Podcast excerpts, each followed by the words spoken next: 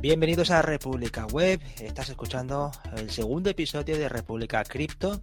Yo soy Javier Archini y me acompaña el maestro del cripto, David Vaquero. ¿Cómo estás, David? Hola, Javi, ¿cómo estás? Pues todavía jodido, te tengo que decir, pero bueno, con ganas ya de grabar. Muy bien, yo estoy bien, espero que tú cada día mejores. Y este segundo episodio de, de Cripto, yo te estaba preguntando antes de grabar si esto iba a ser tan, tan profundo, tan largo como el primero pero tú me has prometido que este va a ser más, más sintético, ¿verdad? Yo voy a intentar que sea más sintético y más reducido y más yendo a grano fin. Sí, porque aquí también hay mucha tela que cortar. ¿eh? Yo me has pasado el guion y esto, como te decía, vas a ser tú el que tenga que despacharlo. Yo te voy haciendo alguna preguntita porque vamos a hablar del tema de comisiones en lo que es la, la compra de criptos. Cómo comprar criptos y las comisiones que se realizan a través de lo que es la, el exchange eh, aquí apuntas tú que, hay que tener en cuenta que las comisiones es una cosa importante porque ahí puedes perder mucho dinero si no lo haces bien. Por tanto, yo creo que mm, em, empieza por contar o por recordar lo que es esa. Eh, tú lo apuntabas en el primer episodio, esto de las eh, de la descentralización, de la centralización financiera. ¿Dónde encajan las exchanges? ¿Qué son las exchanges? Vale, pues los exchanges serían eh, los sitios de intercambio. Si habláramos del mundo financiero típico de la bolsa, ¿no? Serían algo parecido a los brokers, ¿no? Es decir, aquellos sitios donde tú metes una serie de, fondos, ¿no? Eh, o sea, provees de, pues, de liquidez y luego a partir de ese punto tú ya eres capaz de poder comprar y vender activos digitales, ¿no? En el caso de un broker tradicional, lo que se compra normalmente, pues por, simplicidad, ¿no? Serían las acciones, es decir, si tú, por ejemplo, quieres hacer cosas con el IBEX, ¿no? Pues tendrías que escoger un broker, ¿no? Que tenga conexión, pues a eso, a la Bolsa de Madrid, ¿no? En este caso. O si quieres comprar acciones de Tesla, pues te tendrías que ir al, al, al Nasdaq, ¿no? es decir, a la, a la bolsa a la bolsa de Nueva York, ¿no? Y claro, necesitas un broker ¿no? que te permita realizar esos intercambios. Entonces, en el caso de las criptodivisas, esto es lo que se denomina los exchanges, es decir, los que te permiten realizar el intercambio de una divisa por otra divisa. Entonces, reduciendo sería los sitios donde nosotros con dinero, es decir, con euros, con dólares o con lo que sea, podemos comprar eh, criptodivisas. Eso es un exchange. Eso sería, por ejemplo, Coinbase sería el, un ejemplo de chain. Sí, los, los ejemplos básicos que, podemos llegar a encontrar, que serían, bueno, pues los, los principales, ¿no? Eh, pues si quieres te, te, presento un poquito por aquí para que lo veamos, ¿no? Pues vamos a ir a una página web que se llama CoinMarketCap, ¿no? Que es uno de los sitios pues, principales, ¿no? Que podemos obtener información sobre el tema de las criptomonedas. Y aquí en la parte de los exchanges, ¿no? Lo que veríamos son los principales exchanges por, por volumen, ¿no? Están ordenados por volumen. Entonces vemos aquí. Lo enseñaste en el primer episodio. Ahí aparecen Binance, eh, Coinbase, eh, Kraken, FTX, bueno, una serie de nombres ahí. Sí, se, supone que los cinco principales serían Binance por volumen, que en las últimas 24 horas ha tenido aproximadamente unos 26 mil millones de euros de volumen de intercambio, es decir, de dinero que ha pasado de manos a manos, ¿no? Coinbase, que está en unos 3.700 eh, millones de euros. FTX, que está creciendo bastante, está en 1,7. Bueno, esta sería la parte solamente para Estados Unidos de FTX. Kraken, que tiene unos 644.000 eh, y KuCoin, que está en unos 2.600, 2.607. Eh, Entonces, se puede decir de alguna manera estos son los principales exchanges que tenemos disponibles. Porque el tema de escoger bien un exchange no solamente es al que te puede dar las comisiones más baratas, sino también al que tiene un mayor volumen de negociación para el tipo de monedas que tú estás manejando. Entonces, a la hora de escoger uno es muy importante saber, bueno, pues principalmente es una serie de cosas, ¿no? Uno lo que estamos viendo aquí, que sería el volumen de negociación. Claro, cuanto mayor es el volumen, menos volatilidad va, va a tener eh, cuando estés comprando y vendiendo criptomonedas en ese exchange, ¿no? Y luego, claro, otro de los detalles muy importantes a saber es si alguna vez ha sido hackeado ese exchange o no, ¿no? Es decir, si ha tenido algún problema de seguridad cómo lo han resuelto, ¿no? Pues bueno, pues de los que estamos por aquí, el, el propio CoinMarketCap pues te da un score, ¿no? Que sería como una puntuación que se da, ¿no? Entonces a Binance le da un 9,9, a Coinbase un 8,2, a FTX un 8.0, a Kraken un 7,6 y a KuCoin con un 7,4, ¿no? Entonces ahí es, donde entrarían todo este tipo de, pues de cosas que hay que tener en cuenta, ¿no? A la hora de poder valorar, de, a la hora de utilizar un exchange. Yo personalmente estoy utilizando ahora mismo eh, Binance y me estoy planteando si utilizar otros exchanges distintos, por ejemplo, como Kraken o como KuCoin, ¿vale? Porque una de las cosas importantes eh, cuando estamos manejando todo este tipo de informaciones es saber cuáles serían, pues eso, las comisiones que luego te van a cobrar, ¿no? A la hora de poder eh, realizar lo que son los, los intercambios de, de, las criptomonedas, ¿no? Entonces, claro, es muy importante saber eh, si tú metes unos euros, pues cuánto te cuesta meter esos euros allí, ¿no? bien por la transferencia o bien por tarjeta bancaria, ¿no? Y luego a partir de, ese punto, pues cuánto te van a cobrar por, por, por eh, convertir tus euros en Bitcoin, ¿no? Por, por poner un ejemplo. Entonces son dos tipos de comisiones que hay que tener muy en cuenta a la hora de hacer este tipo de intercambios, ¿no? Porque tú cuando vas a plantearte eh, que quieres comprar Bitcoin, bueno, pues lo que hace la gente normalmente es que coge la tarjeta de crédito y, y paga con eso, pero esa es la peor manera posible de, de, conseguir de conseguir Bitcoin o cualquier otro tipo de criptomoneda, ¿vale? ¿Por qué te comento esto? Porque cuando tú estás planteándote esto, eh, vas a tener una comisión por transferir los fondos al exchange, ¿no? Que eh, dependerá de cada exchange, pues te pueden cobrar un dinero tanto a la hora de depositar el dinero como a la hora de retirar ese dinero del exchange ¿no? Entonces, en el caso, por ejemplo, de, de Binance, ¿no? Tú, por ejemplo, si pagas con tarjeta de débito o con tarjeta de crédito, te van a cobrar un 1,8% de eh, comisión por el dinero que tú transfieres, es decir, por tus euros o dólares, ¿no? Que tú transfieres a, a tu cuenta dentro de Binance, ¿no? Es decir, simplemente con transferir ese dinero. Entonces, claro, esto no es recomendable. ¿Por, eh, ¿por qué? Porque ya empiezas perdiendo dinero. ¿no? Entonces, imagínate que tú, por ejemplo, quieres invertir eh, mil euros, por poner un ejemplo, ¿no? Claro, y si ya estamos hablando de una comisión del 1,8%, estaríamos hablando de 18 euros. Es decir, ya estarías perdiendo dinero, entre comillas, ¿no? En, pues entonces, ¿qué es lo que podemos hacer para poder transferir el dinero al exchange y que nos resulte eh, barato de hacer, ¿no? Entonces, la mayor parte de los exchanges lo que te dejan hacer habitualmente es, aparte de pagar con tarjeta de crédito y ya está, ¿no? Eh, te dejan hacer lo que se llama una transferencia SEPA. Las transferencias SEPA, al menos en nuestro caso por aquí en Europa, son transferencias que teóricamente son gratuitas. Entonces, teóricamente no te cobran dinero por realizar esa transferencia, ¿no? Entonces, en pero, el caso. Pero, y dime, perdona. Pero, pero, ahí en la transferencia te refieres a que yo coja de mi banco. Correcto. Y pase dinero, pase dinero a una, a, un, a una cuenta bancaria con un SWIFT o una cosa de estas, ¿no? Sí, sí, sí, es exactamente eso. Es decir, tú cuando quieres transferir dinero a un exchange, tienes esas dos maneras principales, ¿no? Es decir, una sería a través de la tarjeta de débito o de crédito, que básicamente es que tú pagas con esa tarjeta y luego eso se te lo cargan en tu cuenta. Pues está guay porque es muy, muy inmediato. Es decir, imagínate que tienes prisa por, por comprar, yo qué sé, Bitcoin, ¿no? Por poner un ejemplo. Pues claro, lo más rápido es pagar con tarjeta.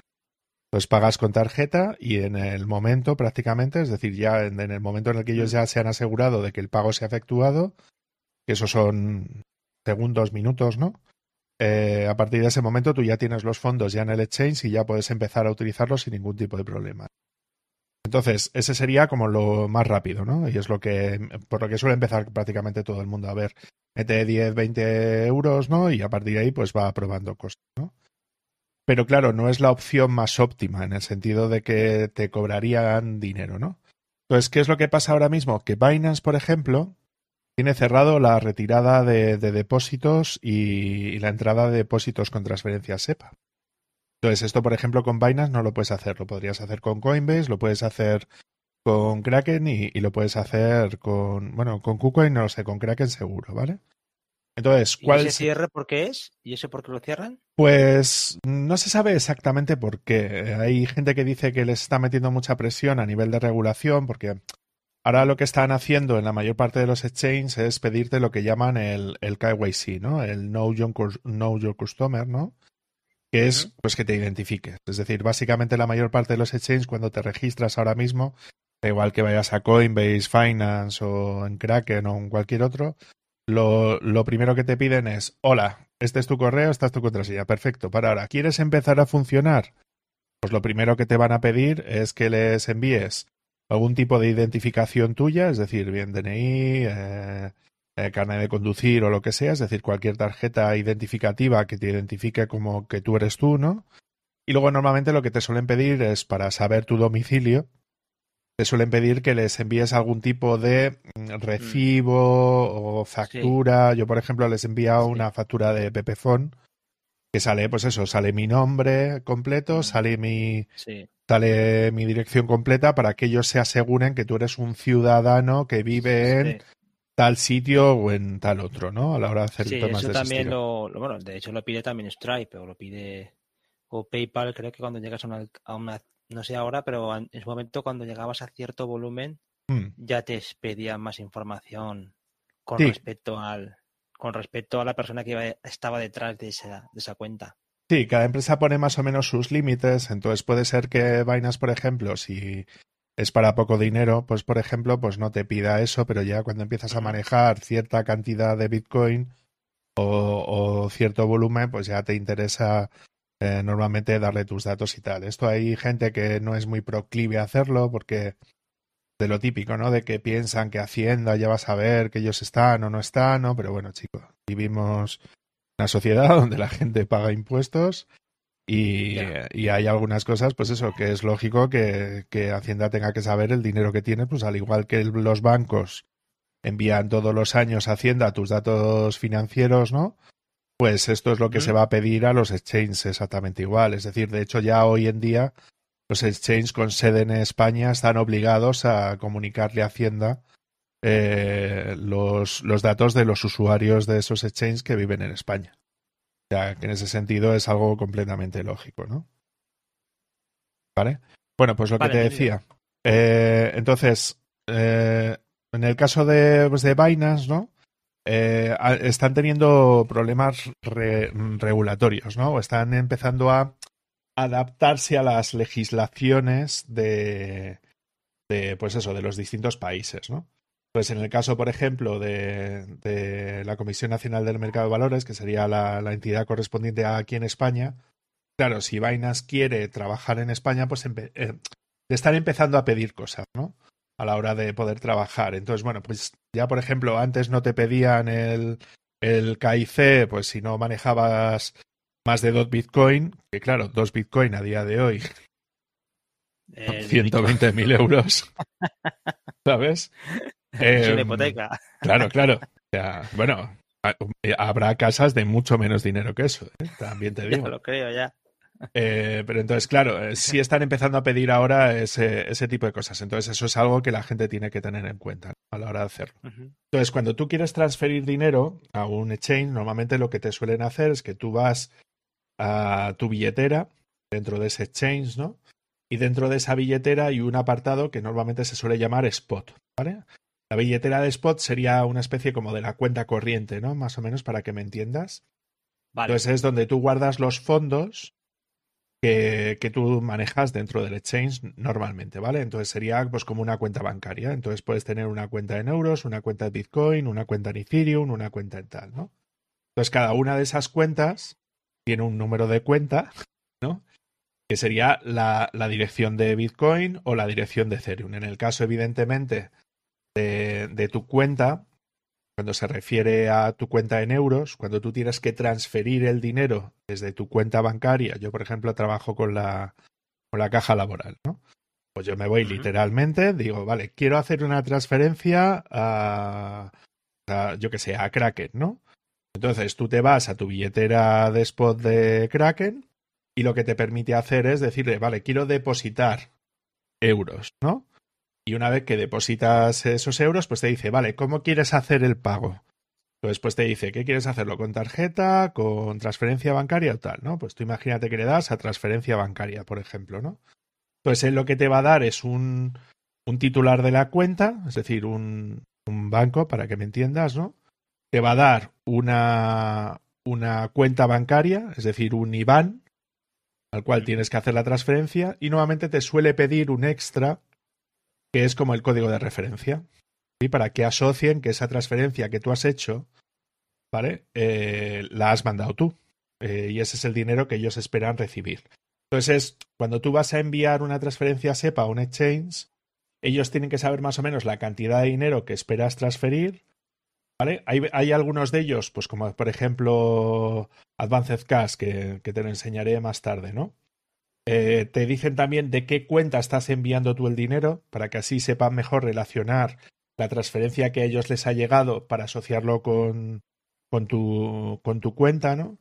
Y luego, bueno, pues eso, tú cuando configuras la transferencia, pues pones, pues eso, el titular que ellos te dicen, el número de cuenta que ellos te dicen y luego en el concepto que tú envías esos fondos, eh, tienes que meter la referencia que ellos te dan. Entonces, estos tres detalles, estos tres, cuatro detalles son súper importantes cuando vamos a transferir los fondos. Entonces, mm. dependiendo de tu banco, teóricamente las transferencias SEPA deberían de ser gratuitas. Por ejemplo, a mí el mío no, me, no son gratuitas. Yo pago 0,6 euros. Claro, yo pago. lo que te iba a decir antes. Eh, las transferencias a la mayoría de la gente le cuestan dinero. Claro, yo a mí me. A ver, eh, esto depende, esto ya sabes cómo va, ¿no? El banco, cuanto más dinero tienes en el banco, mejor te trata, y cuanto menos dinero tienes en el banco, pues peor te trata. Entonces, si tú eres una persona que tienes mmm, 80.000 euros en el banco, te van a decir, no, no te preocupes, no vas a pagar ninguna comisión de transferencia ni nada, ¿no? Sin embargo, pues a los mortales nos cobran comisión. Entonces, yo, por ejemplo, a mí me cobran unos 0,6 euros por, por hacer la transferencia, ¿vale? Entonces, si tú, por ejemplo, la transfieres a Coinbase o la transfieres a Kraken, por poner un ejemplo, o a Crypto.com, que es otra manera también de, de, hacerlo, pues te cobraría tu banco esa comisión de 0,60. Pero luego, el exchange también puede tener o no una comisión de recibir ese dinero. ¿Correcto? En el caso de Binance no tiene ninguna comisión, es decir, tú transfieres ese fondo y ellos no te van a cobrar nada por meter el dinero dentro del exchange. ¿Vale? Sé que hay otros que sí tienen esa comisión, pero es importante ver si tienen comisiones eh, de depósito y comisiones de retirada, ¿vale? Que es algo que es más o menos importante de saber, ¿no? Mm.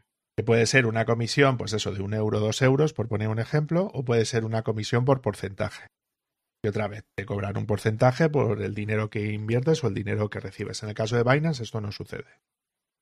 Cuando yo hacía transferencias de SEPA directamente a Binance, eh, a mí no me cobraban nada por, la, por meter el dinero dentro del exchange. Pero sí sé que hay varios exchanges que sí tienen una comisión por meter el dinero en el exchange. ¿vale?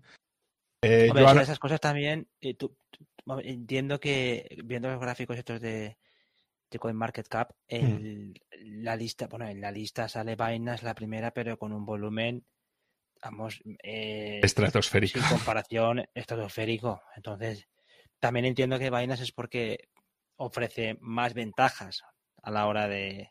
Podemos pensar que ofrece, como tú estás diciendo ahora, ese tipo de ventajas individuales que van sumando. Sí. O simplemente es porque el volumen es enorme y el que es más grande. Hombre, eh, a ver, una de las cuestiones más importantes es el tema de las comisiones que se tienen cuando estás manejando directamente lo, lo que sería eh, el tanto. A ver, el, si tú manejas mucho volumen, normalmente a ti lo que te va a interesar normalmente es eh, no que la gente no pague muchas comisiones porque lo que quieres es tener más volumen. Si tienes poco volumen, igual tienes que cobrarle más a la gente que está trabajando dentro de, de ese o que está está moviendo dinero dentro de ese exchange, ¿no? Entonces, en el caso de Binance, pues está muy bien. En el caso de las comisiones, tanto de entrada, de salida de, dinero, pues no tiene problemas de ese estilo. Es decir, tú puedes sacar dinero y puedes meter dinero. Eh, en el caso, por ejemplo, de las comisiones del tier más, del tier más bajo, ¿no? Es decir, de los que manejan un volumen mensual de menos de un volumen de 50 Bitcoin, que 50 Bitcoin es un dinero muy razonable, ¿no? Eh, un segundito, David, dame dos segundos. Vale, vale, vale.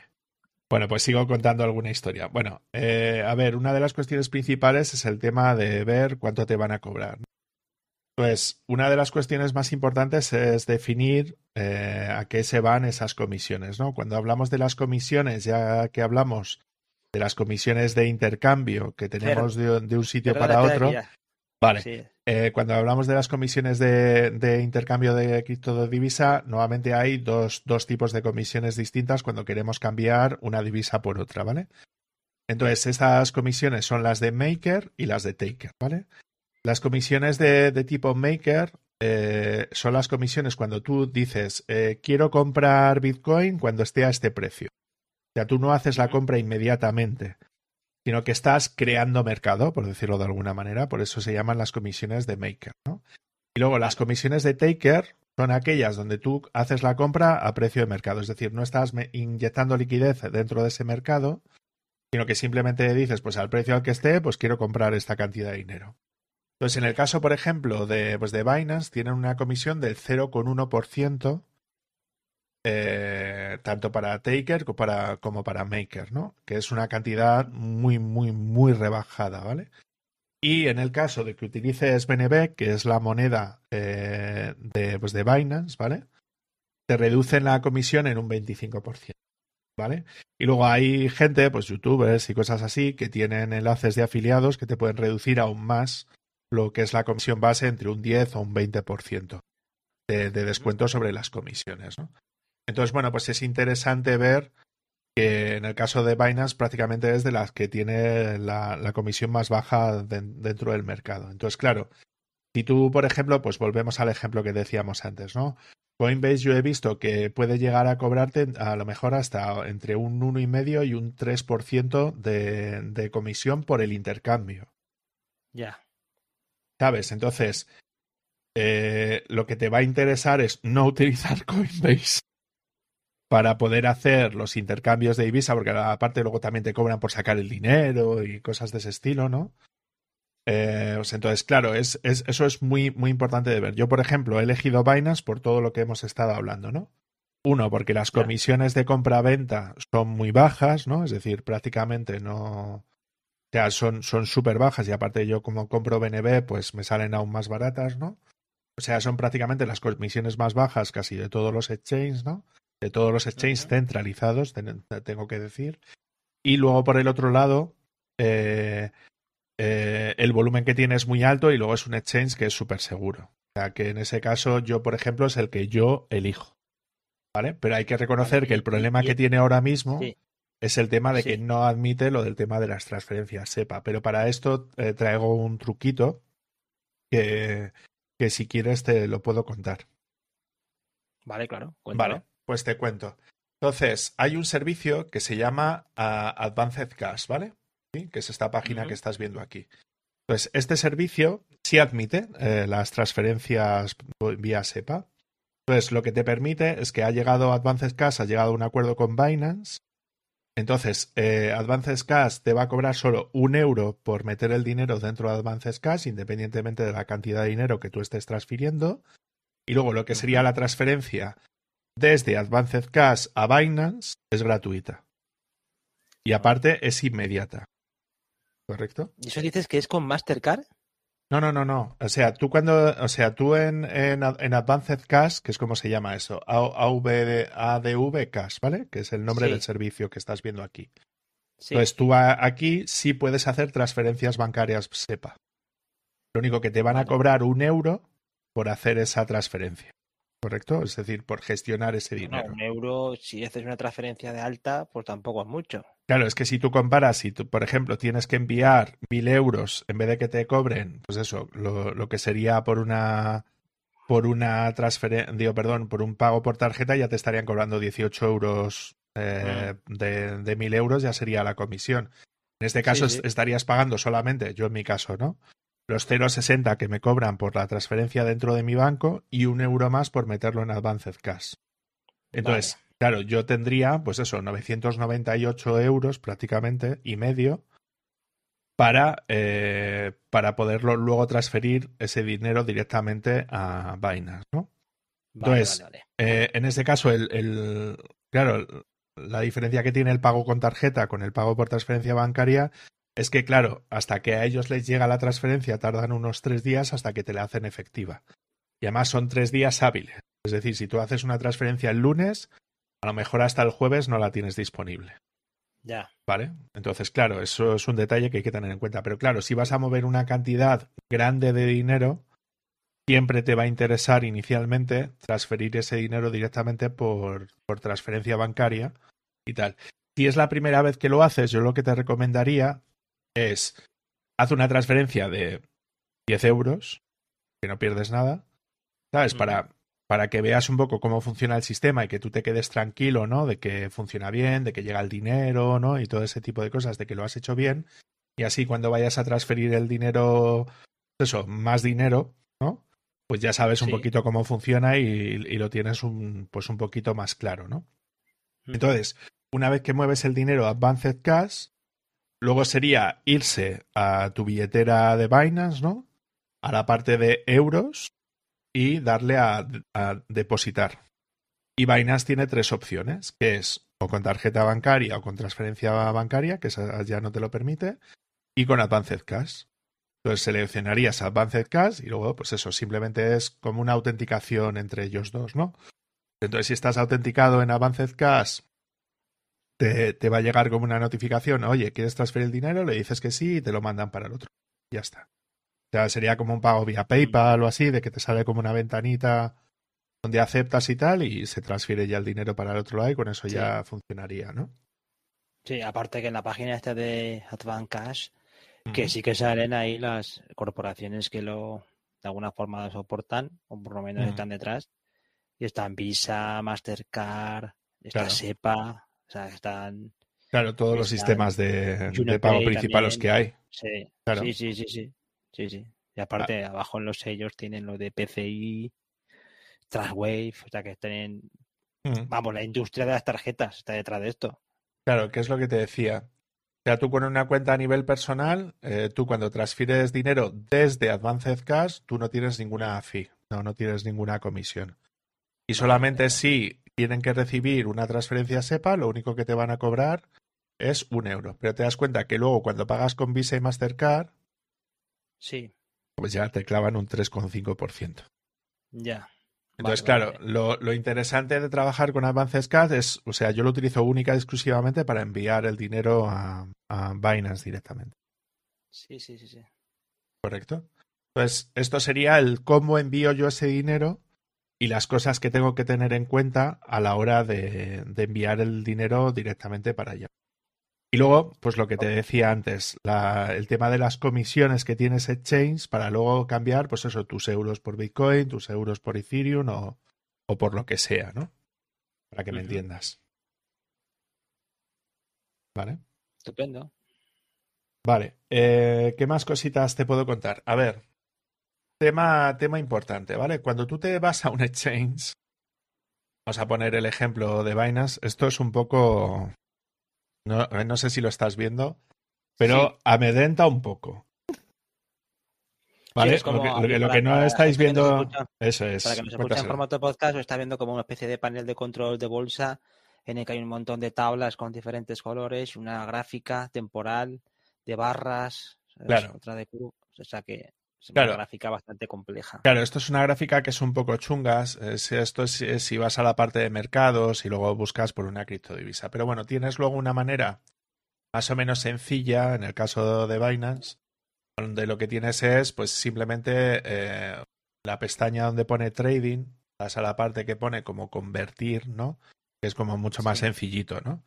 Pues ahí te sale de quiero hacer una compra a mercado o quiero hacer una compra límite. La compra a mercado es al, precio al que esté en ese momento, ¿vale? Pues aquí lo que te sale normalmente es que puedes hacer eh, tú seleccionar, pues yo que sé, que quieres comprar con tus euros, ¿no? Por poner un ejemplo, y pondrías la cantidad de, pues, de Bitcoin. Entonces tú aquí pondrías la, la cantidad, pues yo que sé, mil, mil euros por poner un ejemplo, y te diría, pues, cuántos Bitcoin son los que tú conseguirías hacer, ¿no? Entonces a partir de aquí pulsarías en el botón de previsualizar lo que sería ya la conversión y a partir de ahí pues ya sería el, el mecanismo, ¿no? De, pues de poder, pues de lo típico, ¿no? Te piden el, eh, si tienes el código de doble autenticación, que es súper importante que lo tengáis todos, ¿vale? Es decir, cuando estamos ya manejando dinero, el, tener un doble factor de autenticación, pues eso, la típica aplicación de Google Authenticator o Authy, ¿no? Que tenemos todos, ¿no? normalmente lo tenemos asociado, pues eso, a la cuenta de Google, Facebook, Twitter, ¿no? Todo esto. Pues este tipo de chains tienen exactamente lo mismo, ¿no? Entonces, bueno, pues te piden esa doble autenticación, en el caso de Binance, por ejemplo, también te envía un correo electrónico, ¿no? Es una doble, doble autenticación, es decir, te envían un código al correo electrónico que tienes que copiar y tienes que pegar en menos de 60 segundos. Y aparte tienes que meterle el, el codiguito este de seis cifras normalmente que te sale con el Google Authenticator, ¿no? Pues ya con eso formalizarías lo que es la compra en sí y a partir ya de ese punto pues ya tendrías disponibilidad pues eso de la moneda que tú quisieras tener. Eh, pues entonces, claro, en este caso te habrían cobrado, pues eso, el 0,1%. ¿sí? Entonces, si por ejemplo estás comprando mil, mil euros Bitcoin, pues te cobrarían un euro, que es prácticamente 0,01, digo, perdón, 0,1% de lo que tú tienes hecho. Vale, vale, vale ¿Entiende más o menos? Vale, entonces, esto sería la, la parte de, pues, de compra de, pues, de Bitcoin, ¿no? Por poner un ejemplo de cualquier otra criptomoneda. Tú en la parte de abajo colocarías la criptomoneda que tú quieras, ¿no? Pues yo que sé, Ethereum, por poner un ejemplo, ¿no? Y a partir de ese punto tú ya conseguirías comprar, es, bueno, pues la cantidad que tú decidas de la moneda que tú quieras, ¿no? Entonces, estas órdenes se ejecutan, hombre, si son órdenes a mercado, se ejecutan a... ¿eh? cierto, hay unas cuantas criptomonedas ahí, ¿eh? Joder. Eh, simplemente en, en CoinMarketCap eh, actualmente hay unas 14.553. Que es una barbaridad de monedas. En el listado que aparece como primer filtro, pues pueden salir, pues no sé, aproximadamente saldrán unas 30, ¿no? O 40. Yo creo que Binance tiene unas. Yo te diría que unas 100 o ciento y pico monedas. O sea, yo, yo creo que son un montón. Sí, no, es que. Mm, bueno, no sé, el listado aparece alfabéticamente. No, no, no, no es alfabético. Te das cuenta que esto es la E, esto es la B, esta es la U, esta es la U. No, no es alfabético. Porque primero te salen las monedas más utilizadas, ¿no? Ah, bueno, no, a mí me sale alfabético ahora mismo, ¿eh? ¿Sí? ¿Te sale alfabético? Sí, empiezan por una que es One Inch, y ah, ya es AV, ADA, Alice. Sí, bueno, eso ya dependerá. R, ARPA, claro. otro de los detalles que es muy importante es el tema de que no todos los exchanges tienen todas las monedas. Es decir, a ver, Bitcoin, Ethereum, está en todos los lados, prácticamente lo, lo puedes comprar. monedas, has dicho tú, ¿no? Claro, claro. Tú has dicho que hay 14.000 en CoinMarketCap. No, no, no. Sí, sí, hay más de 14.000 en general. Eso no significa que estén todas en CoinMarketCap. Es decir, en CoinMarketCap tiene registradas más de 14.000 monedas, ¿vale? Yo, yo cuando entré a esto había 7.000. O sea, que prácticamente se ha duplicado en, en, menos de un año, ¿vale? Que es, que es una locura. Pero este ¿Y la continúa entonces o qué? No, no, no. a ver, esto, esto es una locura. Es decir, en el sentido de que, a ver, una de las cosas que se nos tiene que meter bastante en la cabeza es el hecho de que no siempre eh, más es mejor, ¿no? Por decir una manera. Es decir, ¿cuántas empresas hay que venden pan? Pues un montón de ellas, ¿no? Porque es algo que es más local y tal, ¿no? Pero ¿cuántas empresas que venden pan a nivel mundial? Habrá muchas las que lo hagan a nivel mundial. Es decir, tienes empresas de tecnología que funcionan a nivel global y pueden funcionar bien. Pero hay, hay muchas, hay muchas altcoins, ¿no? Que se conseguían cualquier otra moneda que no sea Bitcoin o Ethereum, por ejemplo, ¿no? Que son las dos más importantes. Eh, muchas veces son proyectos que intentan financiarse a través de una criptomoneda, ¿no? Entonces, claro, tienes que verlo más de cuántas empresas hay involucradas en el mercado cripto y eso te da más o menos el índice de cuántas monedas se pueden llegar a crear, ¿no? Pero también te da el índice de que, claro, no siempre más es mejor, es decir, porque ya sabes cómo funciona el capitalismo, es decir, esa acumulación de todos los tipos, ¿no? Está la regla esta típica del, 80-20, que es la regla de Pareto, ¿no? De que prácticamente el 20% de las monedas tendrán el 80% de la capitalización, ¿no? Por decirlo de, alguna manera, ¿no? ahora mismo será mucho inferior, muy inferior a eso. Ahora mismo será un mínimo de monedas en porcentajes serán las que tengan el mayor volumen de todo de todo el pastel, ¿no? De criptomonedas. Pues te puedo contar, hay un índice que se llama eh, aquí, aquí páginas para todo, ¿eh? hay, hay, hay, muchísimos temas. A ver, por ejemplo, eh, ahora lo que te estoy enseñando es el índice de la dominancia de Bitcoin, ¿vale? Pues esto significa que de todo el mercado cripto, ¿no? es decir, de toda la capitalización que tienen las criptomonedas, de lo que antes hemos visto en, en CoinMarketCap, ¿no? Pues actualmente Bitcoin, ¿no? Si vamos a las criptomonedas, actualmente Bitcoin es la moneda con mayor capitalización que está rondando el billón de euros. Es decir, la capitalización de Bitcoin a día de hoy es similar. dicho, será un trillón. No, no, no. billón español. Billón americano. Ah, vale, vale. Vale, Es decir, un billón de euros sería un trillón de dólares, ¿no? la manera que tienen de denominar. Pero claro, eh, el, el PIB de España ronda un billón de euros. Es decir, estamos diciendo que la capitalización de mercado de Bitcoin a día de hoy es igual de importante el PIB de España. O sea, que es un detalle que es importante que estamos llegando a esos niveles. Ese rollo de billón de, eh, en inglés y billón en español es un rollo, porque al final habrá que habrá que llevarse eso a un término común, porque si no es un lío. Porque a veces le trillón y te, ponen los ojos como. Claro, es, que trillón de euros es mucho, mucho. Son pues, mil millones de millones, ¿no? de peseta, de euro, de todo. Claro, claro, claro. A ver, que lo que te contaba, entonces, en el caso de la dominancia Bitcoin implica que Bitcoin ahora mismo, de todo el mercado de las cripto, el volumen que tiene Bitcoin ahora mismo es un 42,85% más o menos, ¿no? Ya se come casi la mitad. Claro, correcto. Sin embargo, el volumen global de todas las criptos ahora mismo está en unos 2,3 billones europeos. Claro de capitalización global. Entonces, claro. ¿Sabes? Por ejemplo. Estábamos al otro día, la, larga, la larguísima cola que se está produciendo con, también con estas cosas.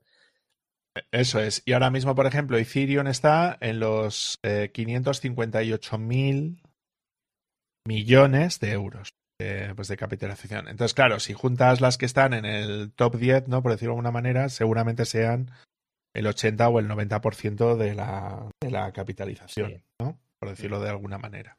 Pues claro, hay gente que prefiere invertir primero, o al, al, principio sobre todo, ¿no?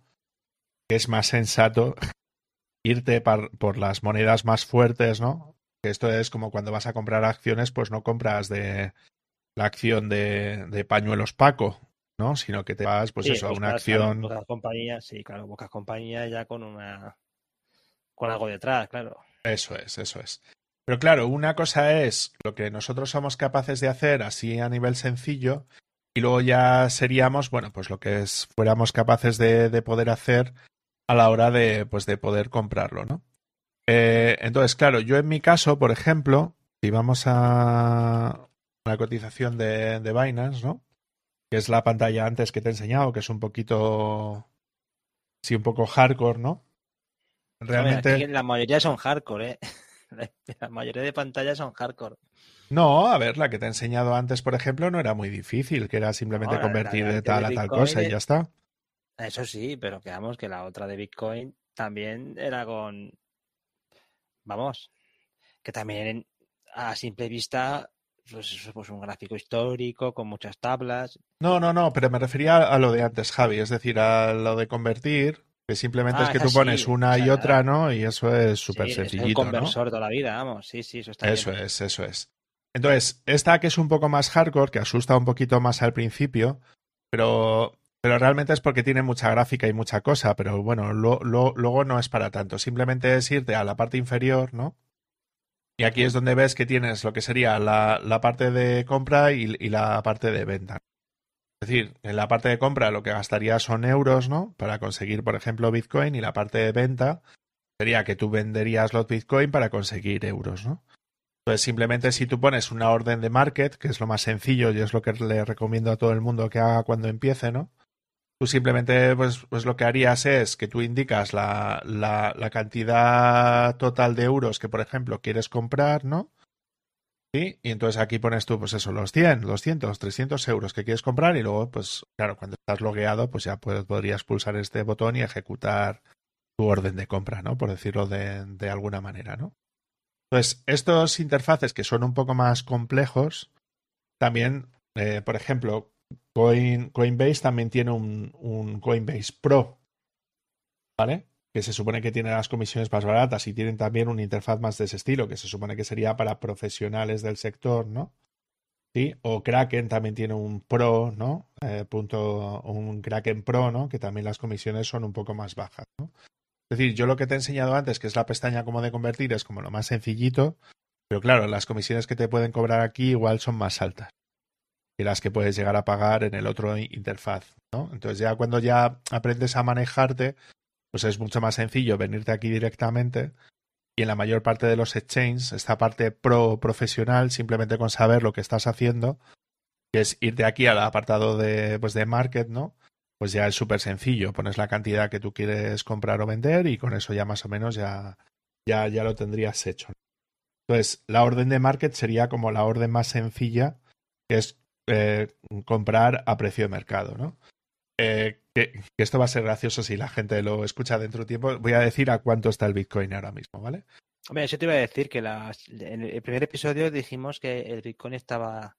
La perspectiva que tenía era que, que siguiera subiendo. ¿A cuánto está ahora? Ahora mismo está en unos 52.741 euros. ¿Y lo dejamos en cuánto, el último programa? Pues no sabía decirte. ¿Cuándo ha sido el programa? ¿Hace dos semanas? Sí, por ahí andará, sí, te lo digo ahora. Pues si hoy estamos a 21, 1 de noviembre. Sí, ya tres, ya, sí. Tres, semanas. Pues el 1 de noviembre, pues más o menos estábamos como hasta ahora. Más, ¿Ah, más o menos, sí. Sí, ha subido, luego ha vuelto a bajar y tal, que esto es algo que hacen mucho las criptomonedas o los mercados que todavía no están del todo consolidados, ¿no?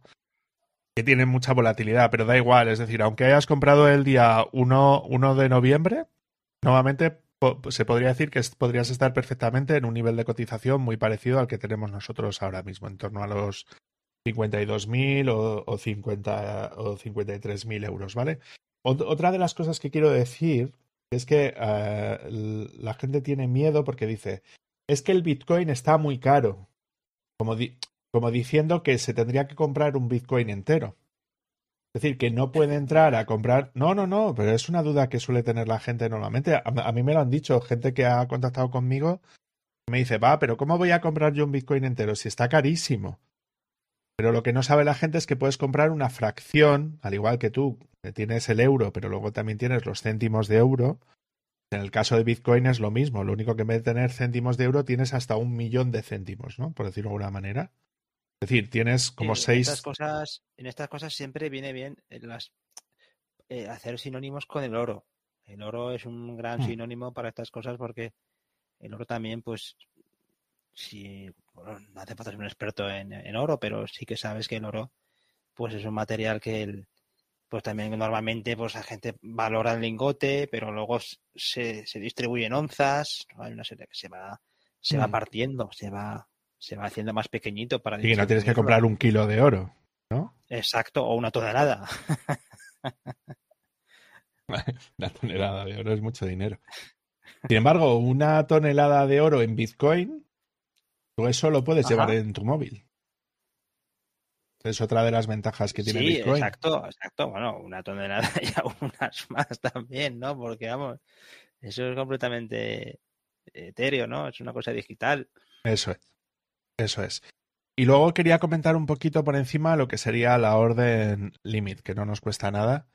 Y es que tú seleccionas lo que sería la venta límite, Entonces, en esa, cuando seleccionas lo que es la límite, tú lo que dices es a qué precio quieres comprar o quieres vender eh, tus, tus Bitcoin, ¿no? Entonces, imagínate, quiero poner una orden de una orden de compra, ¿vale? Pero no quiero comprarlo ahora mismo a precio de mercado, ¿vale? Porque creo que va a bajar, por poner un ejemplo, ¿no? Pues tú imagínate que ahora está, pues eso, en 52.700, pero yo creo que va a bajar hasta 50.000. Pues yo podría poner una orden límite y decirle, oye, mira, quiero comprar cuando Bitcoin esté en 50.000 euros, ¿vale? Y quiero comprar pues esta cantidad de Bitcoin. ¿Vale?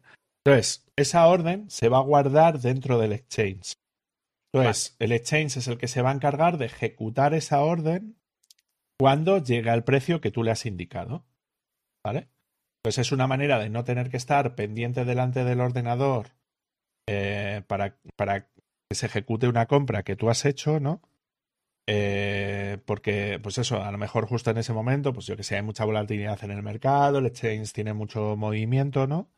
Entonces a lo mejor pues te puede costar, pues eso, desde que ves que ha bajado el precio hasta que tú quieres comprar, pues te puede costar un determinado tiempo hasta que te logueas, ejecutas la compra y todo eso, ¿no? Pues hay veces que es muy cómodo decir, mira, pues si yo creo que puede bajar, pues yo que sé, hasta los 46.000, pues puedo dejar una orden de compra de 100 euros, por ejemplo, pues si baja ese precio y luego vuelve a subir, pues, pues he ganado más, más, más dinero, ¿no? Por, por decirlo de alguna manera. y eso serían las órdenes límites, ¿no?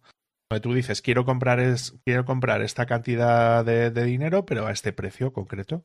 Porque claro, el Bitcoin no es nada más que una divisa, entonces va fluctuando lo que es el precio y, pues eso, te puede interesar o bien comprar o bien vender a un precio, pues porque quieres tomar beneficios. Por ejemplo, imagínate que has comprado Bitcoin a 50.000 y Bitcoin sube a 60.000 euros, ¿no? Por poner un ejemplo. Entonces has, has podido tener un, una ganancia.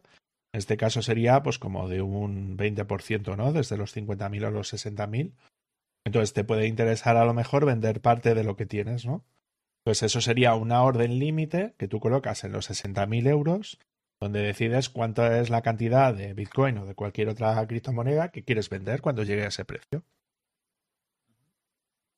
¿Se entiende más o menos bien? Perfectamente. Vale. Y luego estaría, ya sería ya la última parte, que sería es cómo retiro el dinero, ¿vale? Pues aquí hay dos opciones principalmente, ¿vale? puedes querer retirar el dinero y hacerlo e, en euros, ¿vale? O retirar el dinero y dejarlo en una cartera, pero de criptomoneda, ¿vale? Entonces, si es una cartera de criptomoneda, pues hay un montón de billeteras que estuvimos comentando ya el otro día, como podría ser Trust Wallet, eh, como puede ser también eh, Metamask, por poner un ejemplo, ¿no? que son billeteras donde tú puedes llegar a guardar tus, tus criptomonedas, ¿no? Y es una billetera que puedes funcionar en el móvil, en el, en el caso de Trust Wallet y de Metamask, y luego Metamask también tiene una versión para, para como una extensión de Chrome y de Firefox, ¿no? ¿Vale? Entonces, eso sería una manera. Y luego sería, pues eso, una billetera fría, pues como las que estuvimos hablando, como son Ledger y Trezor, ¿no? Pues lo envías a una billetera de ese estilo y ahí sus bitcoins estarán seguros porque independientemente de lo que le pase al exchange, si nadie tiene acceso a ese dispositivo, pues no va a tener acceso físico a, pues a tus fondos, ¿no? En el caso de que quieras retirar el dinero y lo quieras hacer en euros, pues claro, te tendrías que ir a tu billetera de tu exchange, ¿vale? Y en vez de depositar dinero sería hacer una retirada de dinero. Y otra vez lo mismo, meterías los datos de tu cuenta bancaria y te llegaría el dinero a tu cuenta bancaria con eso ya más o menos ya lo tendrías recuérdame pero recuérdame ahí si hay, hay, o sea, hay comisión. Claro, eso puede haber comisión dependiendo del exchange, que era lo que te decía. Vale. Vale, vale, vale. Entonces, habrá comisiones donde sí lo tengan y otros donde no. En el caso, por ejemplo, de las retiradas, juraría que Binance creo que no tiene comisión por retirada y por entrada de dinero, salvo cuando lo haces con, con tarjeta bancaria. Creo que en el caso de, pues, de Coinbase sí tenía eh, sí tenía ese tipo de, de, pues de comisiones, ¿no? Entonces os, dejaremos en, la, en los comentarios, digo, perdón, en las notas del programa y en las notas del vídeo un listado con todas las comisiones de los exchanges de, pues de criptomonedas, ¿vale? Vale, vale, vale. Tanto a la hora de hacer, pues eso, tanto a la hora de hacer el trading, ¿no? Es decir, de intercambiar unas monedas por otras, como a la hora de, poder colocar lo que son los depósitos y, retiradas de los fondos. Entonces, por ejemplo, Binance, que está aquí, ¿no? Es decir, no tiene comisiones a los depósitos, pero Binance.com sí tiene comisiones a, para las retiradas de dinero. ¿Vale? En el caso, por ejemplo, de... Mm, vamos a ver Coinbase, ¿vale? En Coinbase, por ejemplo, no tienes tanto a la hora de depositar o a la hora de sacar dinero, no tienes comisión, pero tienes unas comisiones que flipas, ¿vale?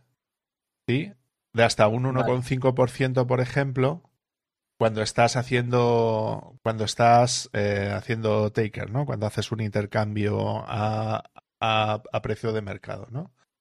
Sí, y, y, luego por el otro lado, pues eso, puede, aparte te pueden colocar lo que se llama un spread, ¿no? es como la diferencia entre el precio de los que quieren comprar y de los que quieren vender en ese momento. Que, como veis, puede ser, pues eso, de, hasta un 0,5% en fiat y a un 1% en cripto. Sea que si tú sumas, te pueden llegar a clavar hasta un 2,5% a la hora de hacer un intercambio de una moneda por otra, sin más. Entonces, claro, Coinbase este no es un buen sitio, ¿no? Para hacerlo. Claro, pero ahí me salta la pregunta. Siendo que Coinbase no tiene esa esas ventajas que sí que tiene Binance. Eh, ¿Eso por qué es? Porque es la, por así decirlo, es una a líder, pero una de las líderes en, este territorio y... claro, ahí, ahí es donde se nota mucho cuando la gente no sabe lo que hace. Es decir, porque la gente, yo por ejemplo, cuando me abrí una cuenta en, en, Coinbase, era un poco para ver cómo era todo el tema y tal, pero luego cuando me informé de las comisiones, dijo, yo aquí no compro nada. Es decir, es que me van, a, clavar prácticamente por todo, ¿no?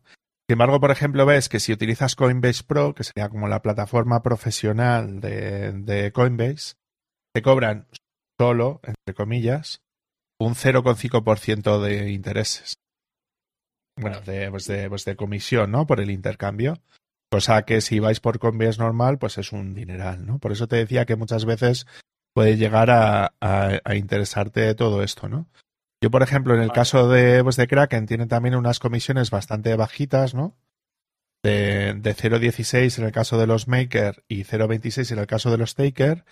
Y KuCoin ves que también está bastante bien, que está en los niveles que tiene Binance. Están teniendo un 0,1%. ¿Y eso de dónde son? Eh, KuCoin. Bueno, pues KuCoin.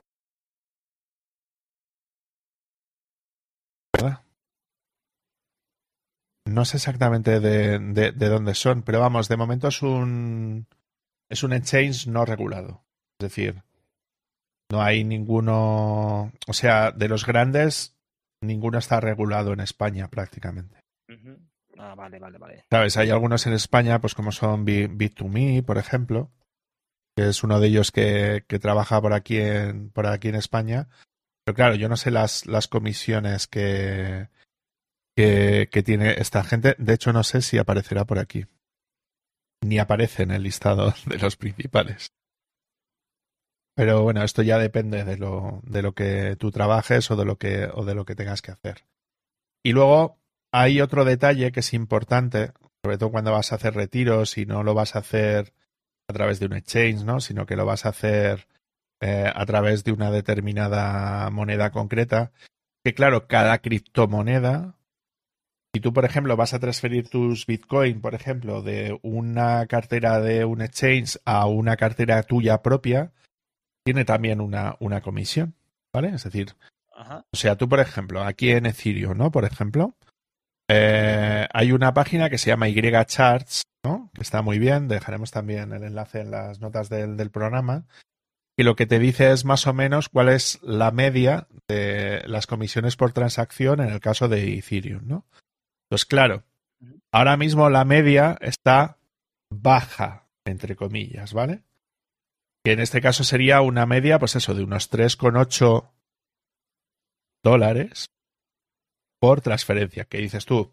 Vale, no es mucho dinero. O sea, a mí un banco me puede llegar a cobrar un euro, dos euros por una, por una transferencia. Que te cobren tres o cuatro, bueno, es un poco sangrada. El problema es que, por ejemplo, el día 19 de mayo de este año llegó a estar en 71,72 dólares la transferencia.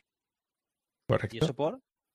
Pues porque esto funciona por oferta y, y, y, demanda normalmente. Entonces, claro, cuando tú la red está muy saturada, claro, los mineros eh, les va a interesar que las que los que pagan una mayor comisión por hacer la transferencia más rápido son las primeras que hacen, ¿no? Entonces, claro, si tú empiezas a pujar por intentar hacer la, la, la transferencia, ¿no? Eh, y llega un determinado momento donde te dicen, vale, eh, si pago un poquito más es posible que, se pueda llegar a, hacer más rápido porque me corre prisa, pues tú puedes decidir pagar ese dinero que te piden eh, aún estando la red más saturada, ¿no? En el caso de Bitcoin, pues ahora mismo está mucho más barato, que sería alrededor de unos 3 dólares por, por transacción, ¿no? Independientemente de la cantidad, eso sí, ¿eh? es decir, da igual que transfieras más dinero o menos dinero, esto sería más o menos lo, lo que te cobrarían, ¿no? Más, más o menos, ¿no? Y luego, claro, hay otras redes que son mucho más interesantes. Por ejemplo, la red de, pues, de Binance, que es la, que es la, la Binance Smart Chain, ¿no?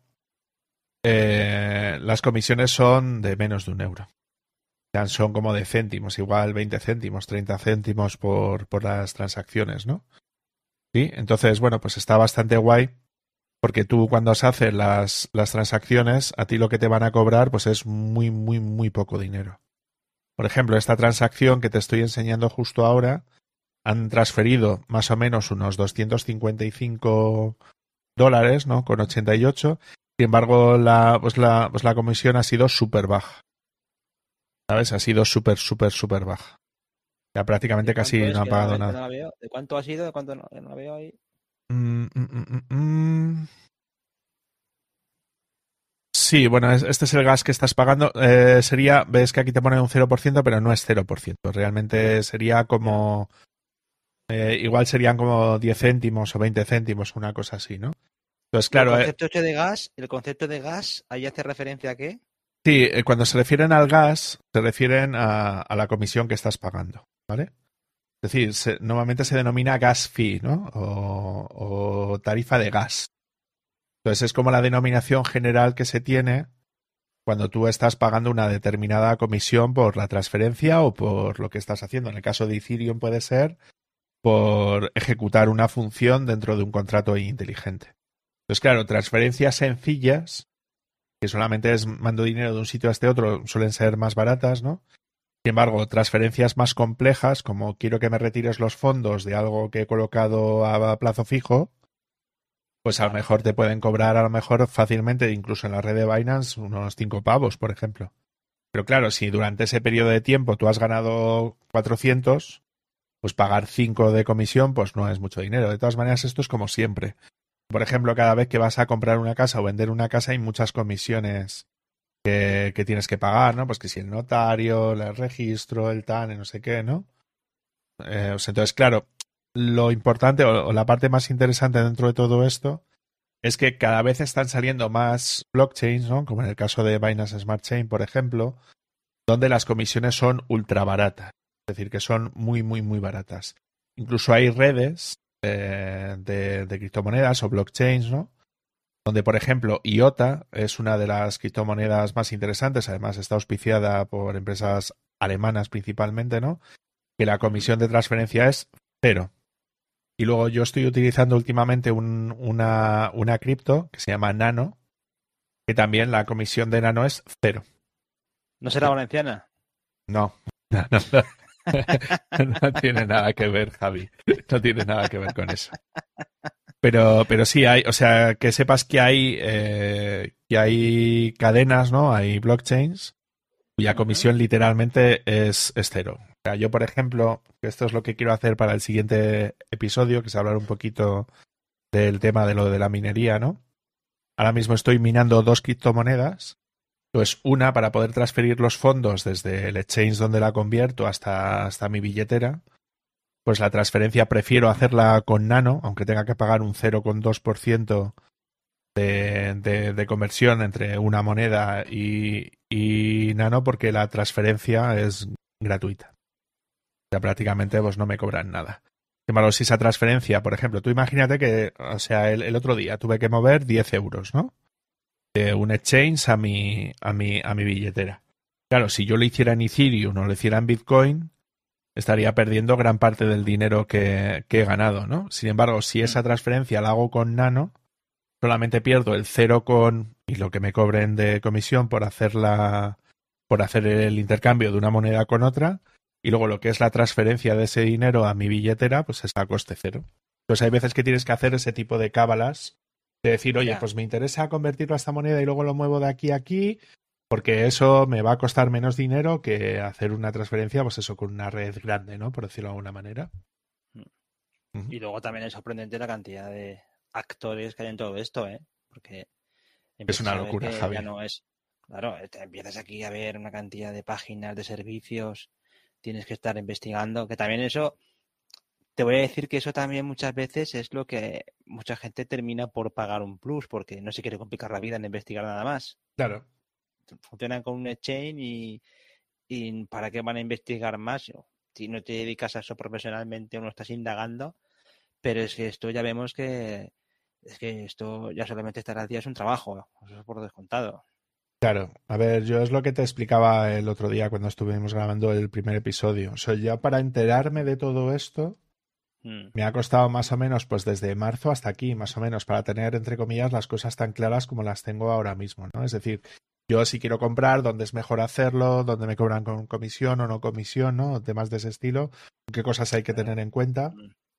Entonces, claro, creo que es interesante transferir, bueno, transferir este conocimiento a nuestra audiencia, decir, oye, porque va a llegar un momento, que va a llegar, ¿sabes? Porque ahora mismo la fiebre del Bitcoin parece que está un poco como soterrada, ¿no? Después de que cayó, creo que fue en, en, en mayo, cayó a los, a los 30 mil dólares, ¿no? Y ahora está, vuelve a estar por la ronda de los, de los, ¿en cuánto está ahora mismo? Ahora mismo está en los 59.300 dólares. O sea, casi ha duplicado su precio.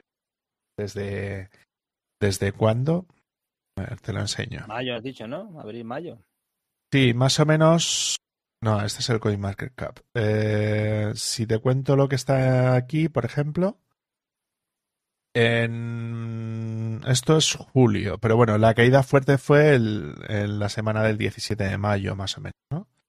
y llegó a estar en un mínimo de 30.000 dólares. Luego bajó un poquito más, hacia los 28.800, ¿vale? Y, y, yo creo que se fue como el, el, mínimo que tuvo. Entonces, si hay gente que ha comprado en este rango, pues eso, entre los eh, 28.000 y 32.000, ahora mismo prácticamente están duplicando eh, ese dinero, claro. Entonces, claro, ahora mismo los medios todavía no están en esa época donde parece que salen todos los lados, ¿no? Eh, que te están asaltando. Pero dentro de poco tiempo, creo yo, eh, cuando empieza a sobrepasar otra vez los máximos que ha tenido, pues seguramente empezará a salir por todas partes. Entonces creo que es importante concienciar a la gente, decir, a ver, chicos, tranquilidad. Primero saber dónde comprarlo, que no te cueste mucho dinero y tal, porque parece mentira, pero a, a base de comisiones, pues eso. Imagínate que compras en Coinbase y estás haciendo intercambio constantemente. Te van a cobrar lo, lo indecible, ¿no? Es decir, ya puedes estar ganando dinero porque con las comisiones que te meten vas a perder muchísimo dinero. Mm. ¿Sabes? Entonces, creo que es importante informar de todo este tipo de cosas a la gente para que no se meta, pues eso, en exchange que no sepan cuáles son, saber cuáles son los importantes, ¿no? Luego, pues saber un poco las comisiones que te pueden llegar a cobrar, claro, por supuesto. Estupendo. Pues nada, seguimos avanzando, ¿no? Porque aquí tienes más cosas apuntadas. Sí, yo quería ver lo del tema, o sea, hay dos temas que me resultan interesantes que yo creo que pueden resultar bien. Y uno es el tema de, eh, bueno, como decíamos antes, ¿no? Lo del tema de fiscalidad, es decir, de cómo hacer el seguimiento, de a qué herramientas tenemos a nuestra disposición para hacer el seguimiento de estas criptomonedas para que cuando luego vayamos a declararlas a Hacienda, pues no nos metan un palo porque estamos haciendo las, las, las cosas mal, ¿no? Em, ese es uno de los detalles que yo creo que son importantes. Y luego el otro que ya más o menos lo tengo, o sea, ya lo tengo todo hecho, que es el tema de la minería. Es decir, de explicar qué es la minería, cómo funciona la minería, dónde mirar las cosas para ver si me renta o no me renta hacer algo, que eso creo que puede ser interesante porque ahora mismo estoy minando dos criptomonedas. ¿Vale? Una es Ethereum y la otra es Raptorium. Y una se mina con CPU y la otra se mina con GPU, ¿no? Y yo creo que como experiencia puede servir bastante bien para ver, pues eso, las típicas páginas que tienes que ver para ver si te interesa o no te interesa hacerlo, ¿no?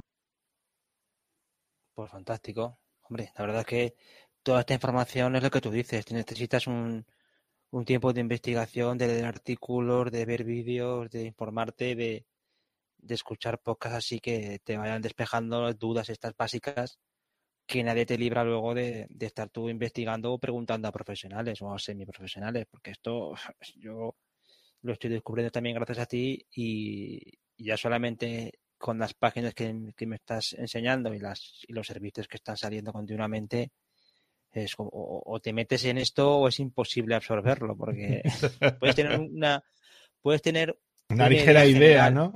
Una ligera idea que no deja de ser poco, poco más que la que tiene el que no sabe nada, pero, pero sí que es cierto que lo que hace de alguna forma que te, que te empieces a espabilar con esto es lo que hemos hablado hoy, tener una contratar algún dinerito, hacer algún tipo de operación, algo sencillo, ¿no? Mm.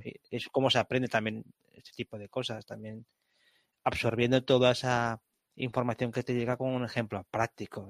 y qué mejor ejemplo práctico que con tu dinero. sí, yo lo que les diría es que si tienen miedo, que empiece con una cantidad ridícula. Es decir, sí, sí. Si, si tú puedes meter, yo qué sé, 50 euros.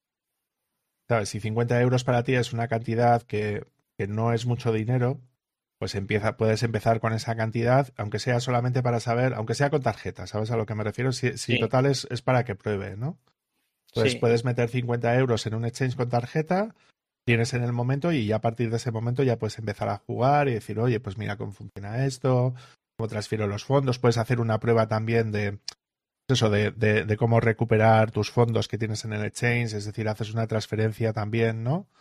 Del dinero en euros que tienes allí, lo intentas transferir a tu cuenta, ves cuánto tarda en hacerse, qué procedimiento tiene. O sea, porque eh, cuando llega mucho lo que es el FOMO, el Fear of Missing Out, ¿no? Que se llama, ¿no? Es cuando la gente le entra la, la, locura de comprar, comprar, comprar, ¿no? Pues muchas veces se olvidan de que en algún momento tendrás que retirar ese dinero. Entonces, el, ir practicando eso creo, creo que es muy importante también de saber pues cómo recupero el dinero, qué procedimiento es el que tengo que hacer, dónde lo hago, cómo lo hago, qué, cuál es la mejor manera de hacerlo para que no me cobren comisión, ¿no? Y temas de ese estilo que creo que es importante. Mm, sí, y además que esto también lo que te, por lo menos la sensación que me, que me deja a mí, es que tienes que tener tú eh, las riendas de cogidas de todo esto. No es como aquello de yo tengo un corredor que me lleva todo esto o contrato con el banco un, un, fondo de inversión y es el banco el que me lo lleva, yo no tengo ni idea de esto, sino que también te, te implicas en, el, en las operaciones.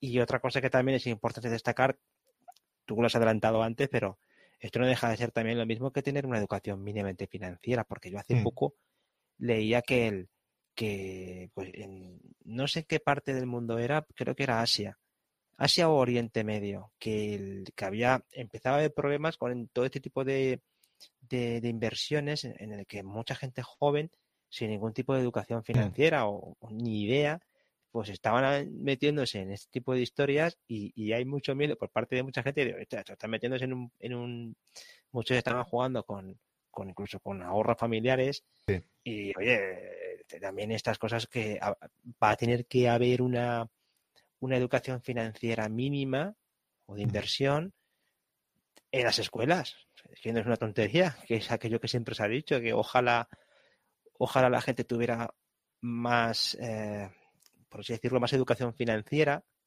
Lo que pasa es que eso va en contra también de muchos de los intereses que tiene el sistema, ¿no? El sistema actual te, te, quiere muy ignorante del sistema financiero porque así es como también te... Porque cuando empiezas a, pensar un poco dices, ostras, pues todo este tema de la inflación y por qué se genera tanta la inflación, pues muchas veces te das cuenta de que la inflación es un es, es, es, la zanahoria que te ponen en el sistema para que esto no, para que la rueda siga girando, porque si no, claro, si no, si no hay inflación, el, el, toda esa deuda que se va generando es que tiene que volver a pagarse. Entonces, interesa ese tipo de historias. Lo digo porque esa educación financiera que los que hemos tenido la suerte de estudiar algo de, de, economía y todo esto, pues son cosas que más o menos te van sonando, son cosas que no te, no, no te pillan de nuevo. Pero acordémonos, por ejemplo, con la, con la famosa burbuja inmobiliaria, que lo que pasaba muchas veces era eso, que la gente es que no se viene y firmaba. Hmm. O con inversiones estas de, de los bancos que la gente no sabía muy bien lo que estaba firmando y a veces estaba firmando auténticas sentencias de muerte porque eran cosas que le condenaban a, la persona que firmaba, le condenaba. O sea que, que, esa educación financiera con esto no, no voy a decir que sea lo mismo, pero sí que es cierto que yo veo que esto te obliga a informarte mucho, a ser una persona que necesita tener una educación personal detrás de las acciones que hace, que es lo que yo veo más interesante de estas cosas. Sí, yo lo que creo es que, a ver, si hace uno o dos años los bancos te decían que esto de las cripto era una locura y que no te metieras en mm. eso y tal, ¿no? Ahora lo que resulta bastante curioso, y te voy a poner un par de noticias, ¿no?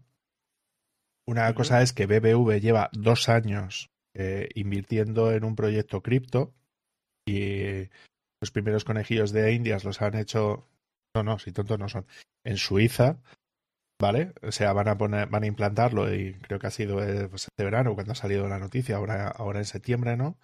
Y luego que Ana Patricia Botín ha dicho que el tema de cripto, pues eso, que habrá que crear una blockchain y tal para ver cómo se puede integrar eso con las finanzas tradicionales. Es decir, estamos pasando de que hace dos años te decían que era una locura, que era cuando más interesante era invertir porque más joven era el mercado, ¿no? Menos gente había y el precio de Bitcoin por ejemplo, el precio del Bitcoin hace, pues te voy a decir, ¿no? Por ejemplo, en la fecha, ahora te digo, ¿vale? Eh, por ejemplo, el día 20 de julio de 2020 estaba rondando los 10.000 euros. Sí, perdón, los 10.000 dólares. Y ahora está en casi 60.000.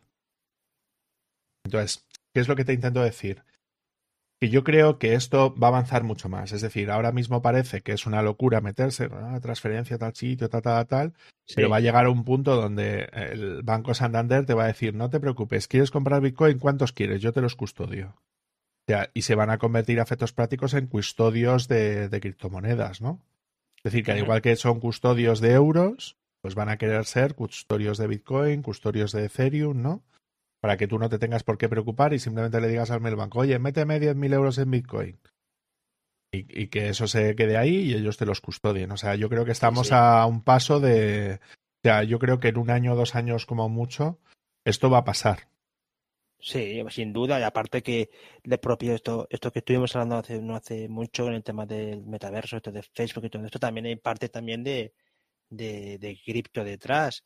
O mm. lo que comentábamos, bueno, lo contábamos, bueno, puse un enlace en el grupo del tema este de que una noticia sacaron en Euronews de que Twitter estaba eh, lanzando un equipo dedicado para criptomonedas y blockchain dentro de Twitter. ¿Por qué? Porque se dan cuenta de que dentro de las plataformas, dentro de los grandes servicios de Internet, el tema de cripto a todo el mundo le interesa empezar a trabajar con ese tipo de tecnologías, porque saben que eso es un, eso saben que es una, eh, vamos, eso es imparable. Ahora mismo, eh, quitando, por ejemplo, restando, hablábamos antes de que había 14.000 criptomonedas.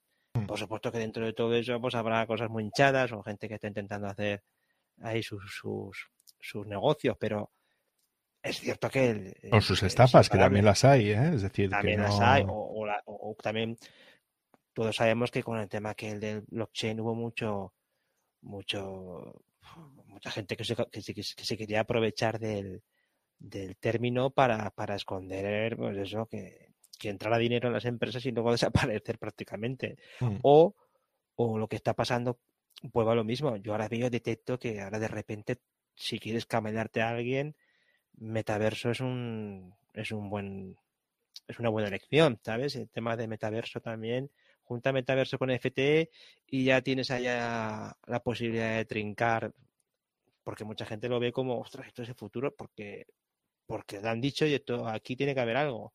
Hmm. O sea que son, son los términos estos famosos de hype que, que, que, ayudan a, a enmarronar todo este tipo de, de tecnologías, ¿no? Que nada tienen que ver una cosa con la otra y que no conozcamos también muchas de las cosas que estamos aquí hablando por parte de mucha gente que yo creo que lo que tú dices, llega un momento en el que se haga todo más de masas, que todo el mundo empiece, eh, tú, eh, ya no solamente del banco, sino cualquiera hable de esto con una normalidad que antes sería impensable. no, no, no, con una, no con un conocimiento tan extenso, pero sí que es verdad que, oye, pues muchos términos que ahora parecen términos muy, muy, muy raros, de repente pues se convertirán en términos cotidianos, como ha pasado con la propia tecnología esta de Internet y todo esto. Mm. Nadie hablaba ciertos términos y ahora todo el mundo habla de esto, ¿sabes? Sí, yo creo que es una buena comparativa la que haces, ¿no? Entre Internet y las criptomonedas. Porque ahora mismo, en el caso del uso de las criptomonedas, estamos a niveles de utilización como Internet en los años 90. O sea, mm. ¿Qué es lo que quiero decir? Que estamos en un mercado muy incipiente, en el sentido de que eh, no se descarta una posible burbuja de las criptomonedas o cosas de ese estilo. De hecho, Bitcoin ha tenido caídas hasta del 80% dentro de su precio, ¿no? Em, y yo creo que es algo no descartar, es decir, que tenemos que ser conscientes de que un mercado que, tiene riesgo, ¿no? Mucho más riesgo que puede ser comprar acciones de Apple, por, por poner un ejemplo, ¿no? Pero también es cierto que como es un sector bastante puntero en el sentido de que están revolucionando muchas cosas que tienen que ver del sector de las finanzas, ¿no? Es decir, ya hay sitios donde puedes poner tus Bitcoin eh, a, depósito y te dan un préstamo en dólares, por ejemplo, ¿no? O sea, que lo utilizas como colateral, que se denomina, ¿no? Y luego puedes utilizar ese dinero para lo que tú quieras, luego simplemente lo devuelves si has ganado dinero, si no has ganado dinero, se va a devolver y se va a descontar de lo que tú tuvieras y ya está, ¿no? Y de hecho esto, es lo que hace la gente rica, es decir, la gente rica tiene sus Bitcoin y, su, y ellos no gastan sus Bitcoin. Piden un préstamo contra sus Bitcoin y con eso viven. Ah, mira qué bien. Claro, claro. Claro.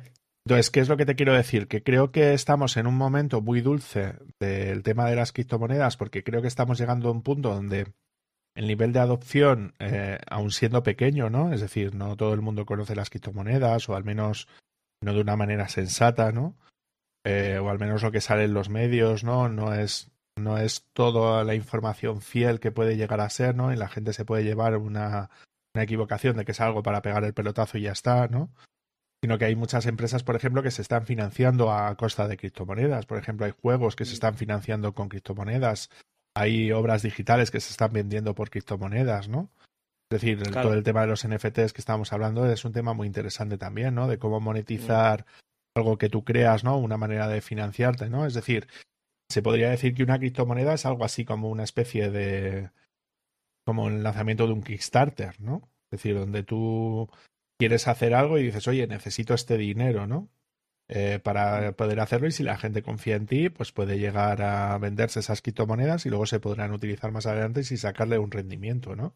Es decir, que el mundo del emprendimiento y de la inversión yo creo que se está moviendo bastante hacia este tipo de, de sistemas, sobre todo por lo sencillo que es, lo que es el intercambio de estos tokens, en fungibles o no fungibles, ¿no? O sea, los fungibles serían pues como Bitcoin, que todos los Bitcoins son iguales, ¿no? Y los no fungibles serían, pues eso, que tú, por ejemplo, puedes tokenizar una casa y venderla, por ejemplo, ¿no? Y que haya gente que pueda tener en multipropiedad una vivienda y, poder repartirse los beneficios del alquiler de esa vivienda, por ejemplo. Son cosas que, ya están pasando a día de hoy, ¿no? Bueno, David, yo creo que con esto podemos finalizar, ¿no? Que aquí ya podemos estar. Sí, la verdad es que yo pensaba terminar a la hora y al final nos hemos liado unos cuantos minutos más. Pues nada, bienvenidos sean. Que no nos cobran. los de Coinbase no nos cobran. No, a, mí ya te digo yo que no me van a cobrar nunca. Bueno, el siguiente episodio, has dicho que lo querías tratar de. Yo creo que podemos hacerlo de minería. Que yo creo que es algo que la gente no conoce del todo y que puede ser interesante eh, para que la gente sepa, pues eso, que es un minero, para qué sirve y, y cómo mirar a ver si me puede interesar o no minar o no minar. Pues fantástico, David. Ahí queda para la agenda este episodio número 3. Y con esto finalizamos el episodio número 2. Eh, a todos, muchas gracias por escucharnos. Os recuerdo que tenemos este episodio también, lo pondremos en, en la página web. También se publica en el canal de curso de desarrollo de David Vaquero, donde veréis todos esos gráficos tan maravillosos y todas esas páginas que nos han enseñado en el, en el, en el programa, porque yo reconozco que así en audio es más complicado. Eh, David, ¿dónde te encontramos? Pues ya sabéis que me podéis encontrar en cursosdedesarrollo.com, en Foentire, en Formadores en Tiempos Revueltos, que espero que volvamos pronto. Y pues nada, si queréis contactar conmigo, ya sabéis que me dedico a temas de formación online, en directo, en diferido, creación de contenidos para formación, o sea que si me necesitáis, ando por aquí. Genial, ya a mí me encontráis en soy.javierarcheni.com. Ah, que te ha quedado guapa, ¿eh? La, la página. He hecho, una página. he hecho una página de aterrizaje en plan Instagram. Pero es una página de aterrizaje, a mí me encontráis en javierarcheni.com. Ya sabéis, desarrollo web, contenidos, estrategia, lo hago todo, amigos. Lo hago todo, como decía la semana pasada. y el programa lo encontráis, ya sabéis, en republicaweb.es. Eh, nos encontráis en Twitter, nos encontráis en Instagram, nos encontráis en Facebook y en el canal de YouTube de señor David Vaquero, curso de desarrollo. Dejamos las notas del episodio eh, aquí en la web, en republicaweb.es, donde también encontráis eh, pues todos los episodios que hemos publicado con los bonus y por supuesto también a todos los eh, componentes del equipo, al staff de República Web con sus páginas web y sus proyectos. Nada más, eh, un saludo para todos y hasta la próxima. Hasta luego, gente.